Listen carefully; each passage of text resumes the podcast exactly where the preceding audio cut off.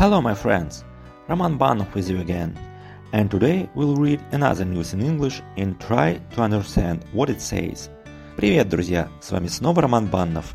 Сегодня будем читать очередные новости на английском языке и пытаться понять, о чем в них говорится. Напомню кратко порядок работы нашего подкаста. Сначала читаю небольшой кусочек текста, как правило, это одна новость. Вы слушаете и пытаетесь понять – Далее разбиваю эту новость на несколько фраз или предложений и читаю более медленно, а также перевожу. Кстати, если вам нравятся мои подкасты, то буду очень благодарен за любую вашу поддержку. Может вы захотите поддержать меня донатом с помощью сервиса Boosty. Ссылку я оставлю в описании этого выпуска. Ну или можете просто поставить хорошую оценку, сердечко, лайк в том приложении, через которое слушаете мой подкаст – мне будет очень приятно. Также призываю вас активнее комментировать мои подкасты, предлагать новые идеи и делиться вашими наблюдениями. Ну что ж, на этом вводная часть закончена. Давайте начинать.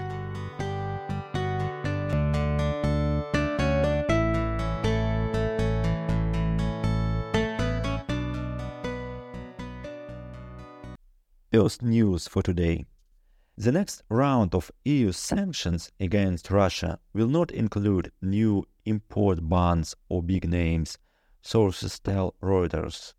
This decision is due to the desire to adopt restriction by February 24, 2024.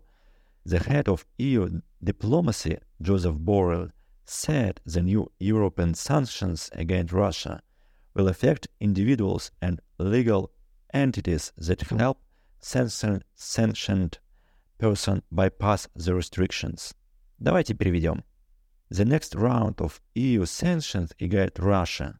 В следующем пакете санкций ЕС против России will not include new import bans or big names, sources tell Reuters.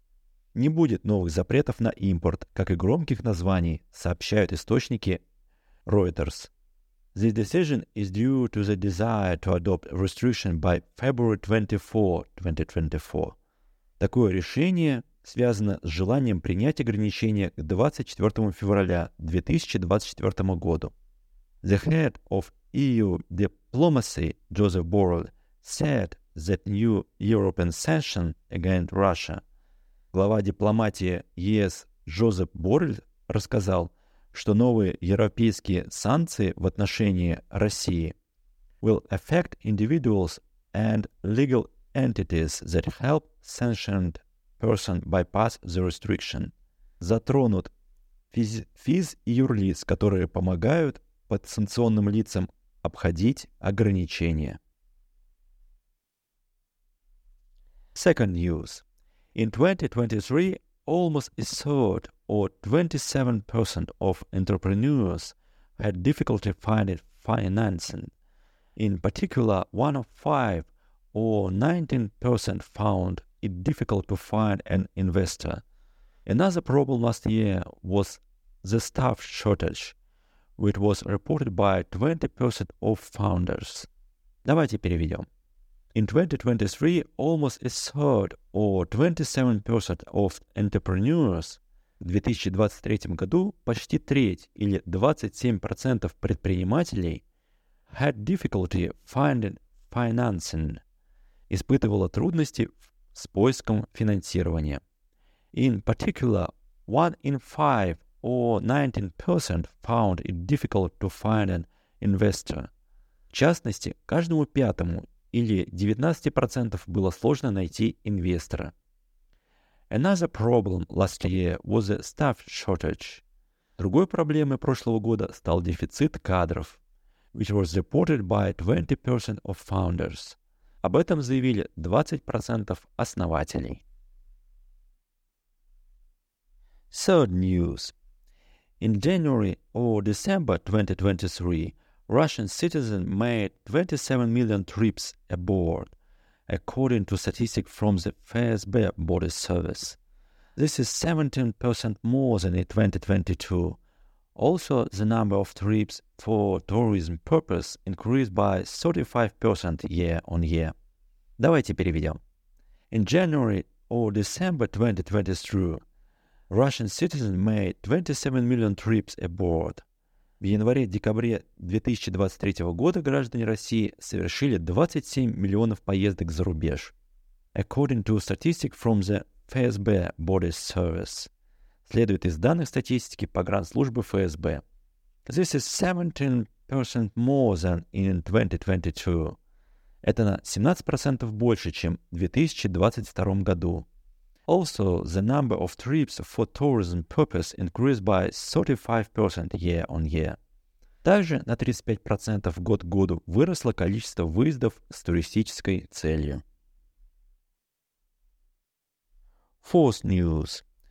The Russian government has simplified the procedure for admitting Russian transport companies to international road transportation from, from September 1st, 2024 this process will take not 20, but 5 working days. The number of documents that must be provided to obtain admission will also be reduced. Давайте переведем. The Russian government has simplified the procedure for admitting Russian trans transport companies. Правительство России упростило процедуру допуска российских транспортных компаний to international road transportation from September 1st, 2024 к международным авиаперевозкам с 1 сентября 2024 года. This process will take not 20, but 5 working days. Этот процесс будет занимать не 20, а 5 рабочих дней. The number of documents that must be provided to obtain admission will also be reduced. Также сократится количество документов, который необходимо предоставлять для получения допуска. And the last, fifth news for today. The sanctions have affected the safety of Russian aviation, writes the Wall Street Journal. In 2023, operators in Russia recorded at least 74 incidents compared to 36 in 2022. At the same time, the company also includes in its statistic incidents not related to sanctions, such as bird strikes. Давайте переведем. The sanctions have affected the safety of Russian aviation. Санкции отразились на безопасности полетов российской авиации. Writes the Wall Street Journal. Пишет Wall Street Journal. In 2023, operators in Russia recorded at least 74 incidents compared to 36 in 2022. В 2023 операторы в России зафиксировали не меньше 74 происшествий против 36 в 2022 году. At the same time, при этом, the company also includes in its statistic incident not related to sanctions, such as bird strikes. При этом компании включают в статистику и происшествия, не связанные с санкциями, например, столкновение с птицами. А теперь давайте закрепим все, что переводили. Я прочитаю все новости на английском в более быстром темпе и уже без перевода, а вы с учетом изученного попытайтесь понять, о чем в них говорится. Итак, поехали. First news for today. The next round of EU sanctions against Russia will not include new import bans or big names, sources tell Reuters. The decision is due to the desire to adopt a restriction by February 24, 2024. The head of EU di- diplomacy, Josep Borrell, said the new European sanctions against Russia will affect individuals and legal entities that help sanctions person bypass the restrictions. Second news. In 2023, almost a third, 27% of entrepreneurs had difficulty finding financing. In particular, one in five, 19% found it difficult to find an investor. Another problem last year was the staff shortage which was reported by 20% of founders. Third news. In January or December 2023, Russian citizens made 27 million trips abroad, according to statistics from the FSB Border Service. This is 17 more than in 2022. Also, the number of trips for tourism purpose increased by 35% year on year. Fourth news. The Russian government has simplified the procedure for admitting Russian transport companies to international road transportation from September 1st, 2024. This process will take not 20 but 5 working days. The number of documents must be provided to obtain admission will also be reduced. And the last fifth news for today. The sanctions have affected by the safety of Russian aviation, writes the Wall Street Journal. In 2023, operators in Russia recorded at least 74 incidents compared to 36 in 2022. At the same time, the companies also include in its statistic incident not related to sanctions, such as bird strikes.